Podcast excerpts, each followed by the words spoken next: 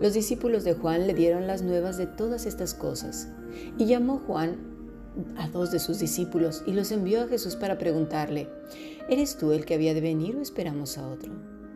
Cuando, pues, los hombres vinieron a él, dijeron, Juan el Bautista nos ha enviado a ti para preguntarte, ¿eres tú el que había de venir o esperamos a otro? Lucas capítulo 7, versículo 18 al 20. Leeremos también Mateo 11, versículo 2.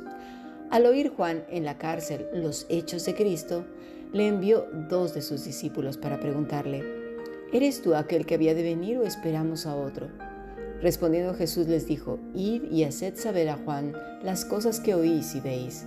Los ciegos ven, los cojos andan, los leprosos son limpiados, los sordos oyen, los muertos son resucitados, y a los pobres es anunciado el Evangelio.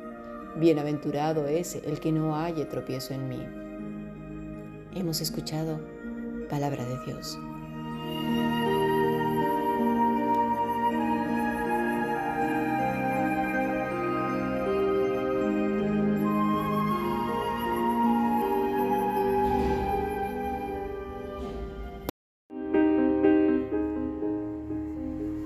La Fundación Bíblica te invita a participar tanto de esta aula internacional hoy apegados a él, como sus cursos online en mol.fundacionbiblica.com.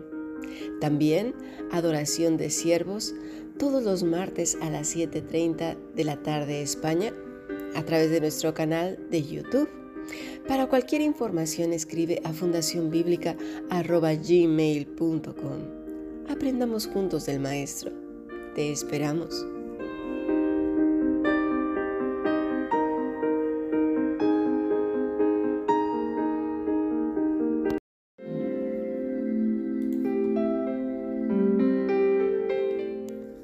Continuamos con nuestro estudio de Lucas en el capítulo 3.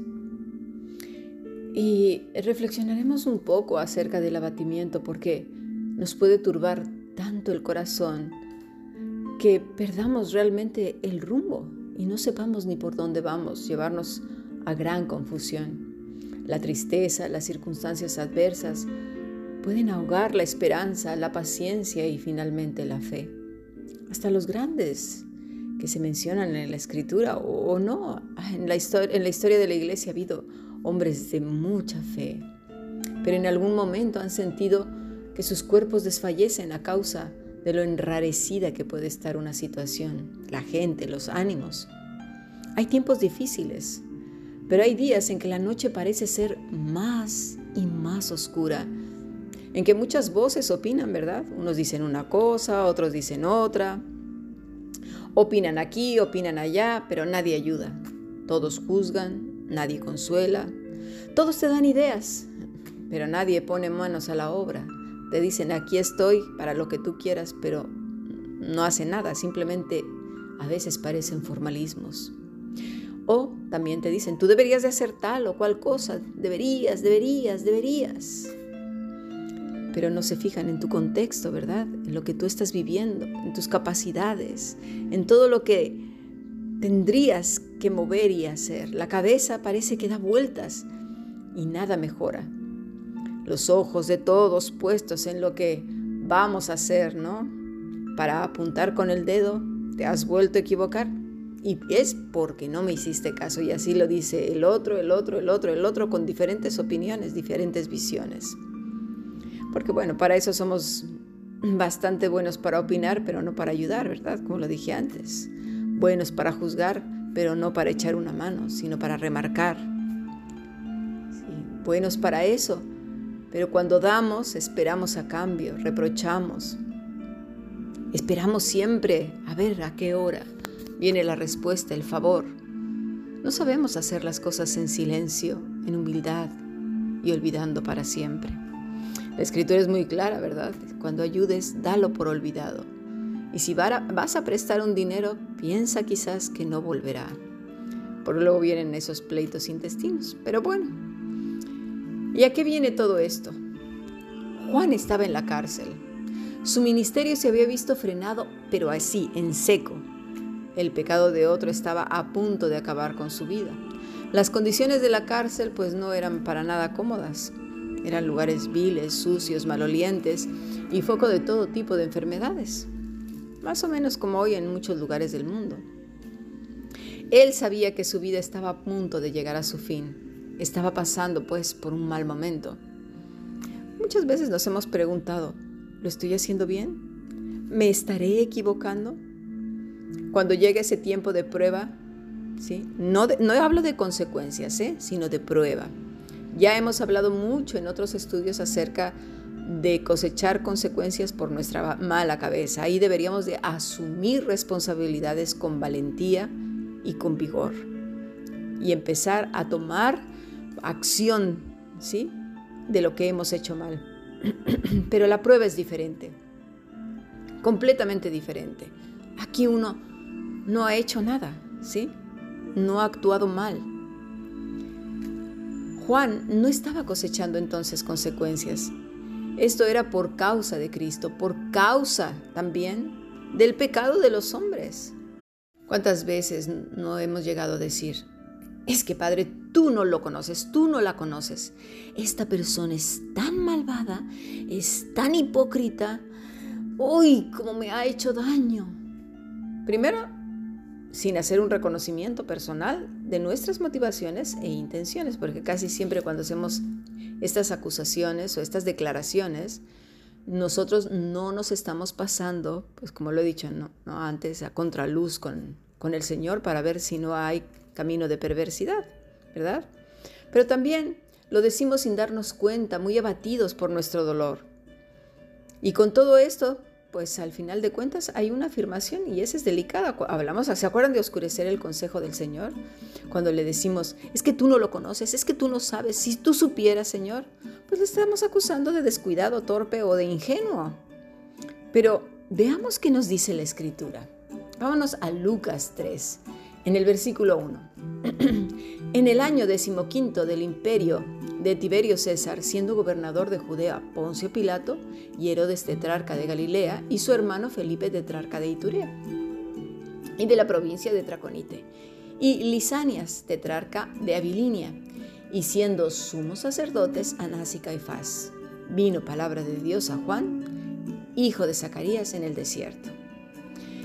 Mira, a muchos les encanta decantarse por la historia, ¿sí? cuando leen este primer, estos primeros versículos. Y efectivamente, Lucas era un historiador, aparte de ser doctor, y al Señor le plació que escribiera muchos detalles, precisamente porque iban a confirmar que esa historia así fue. Pero dentro de esos detalles hay más detalles. El Señor nos habla al corazón y dirás, ¿en serio? Sí. Mira, habla al corazón de aquel que está sumamente abatido, del que estamos hablando hace poco, ¿verdad? Nos dice que él sabe, él sabe perfectamente bien quién era Tiberio César, Poncio Pilato, Herodes y Herodías también, dos adúlteros perversos, Licinias, ¿sí?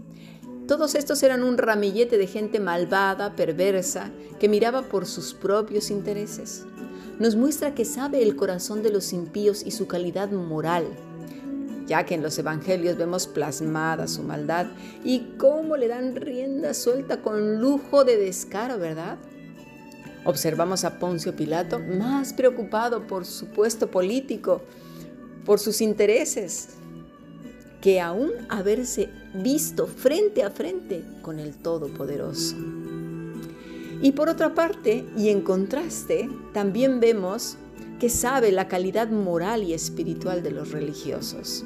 Por si se nos pasaba, pues también nos lo dice, no te preocupes, que yo sé quiénes son todos. Sino por qué mencionarlos, y precisamente junto a Zacarías, que era un hombre piadoso y justo, el padre de Juan. Estos dos, ¿sí? Anás y Caifás, ¿sí? eran dos hipócritas, malvados y perversos, y, por, ese mismo camino estaban llevando a un montón de discípulos y otros sacerdotes. Pero estaban vestidos hasta los dientes de versículos y, y religiosidad recalcitrante, ¿verdad? Claro que Dios sabía quién eran todos ellos. En parte lo estamos viendo porque Él nos está diciendo, yo sé perfectamente bien quién es quién y lo que hace, lo que piensa. Cuando pienses o te cruce por la mente siquiera cavilar si el Señor sabe o no quién es quién, recuerda los evangelios. Tanto Juan como nuestro Señor se iban a enfrentar a lo peor de lo peor. Mira, William Barclay señala en, uno de sus comentarios, Herodes Antipas había visitado a su hermano en Roma. Durante esta visita sedujo a, a la esposa de su hermano, o sea, Herodías, y volvió a casa eh, con la esposa de su hermano, es decir, se casó con su cuñada, a quien había alejado pues de su hermano. Juan reprendió a Herodes pública y severamente. Era efectivamente muy arriesgado reprender a un déspota oriental. Y Herodes se vengó. Juan fue echado a las mazmorras de la fortaleza de Maqueronte y pues no era un lugar precisamente confortable como ya lo habíamos hablado antes. Así que Juan llevaba ahí varios meses en las mazmorras. Y en medio de todo esto, él también se hace preguntas. ¿Dios se enfada acaso que hagamos preguntas? No, no, no, no, al contrario. Como ya hemos visto antes, las preguntas con una correcta motivación tienen buenos resultados. Pero las preguntas con maldad también tienen resultados, pues Jesús les llamó hipócritas. Las preguntas son buenas. Jesús no le increpa por preguntar, por el contrario. Vamos a ver en nuestro siguiente podcast qué es lo que le dice Jesús y por qué lo dice.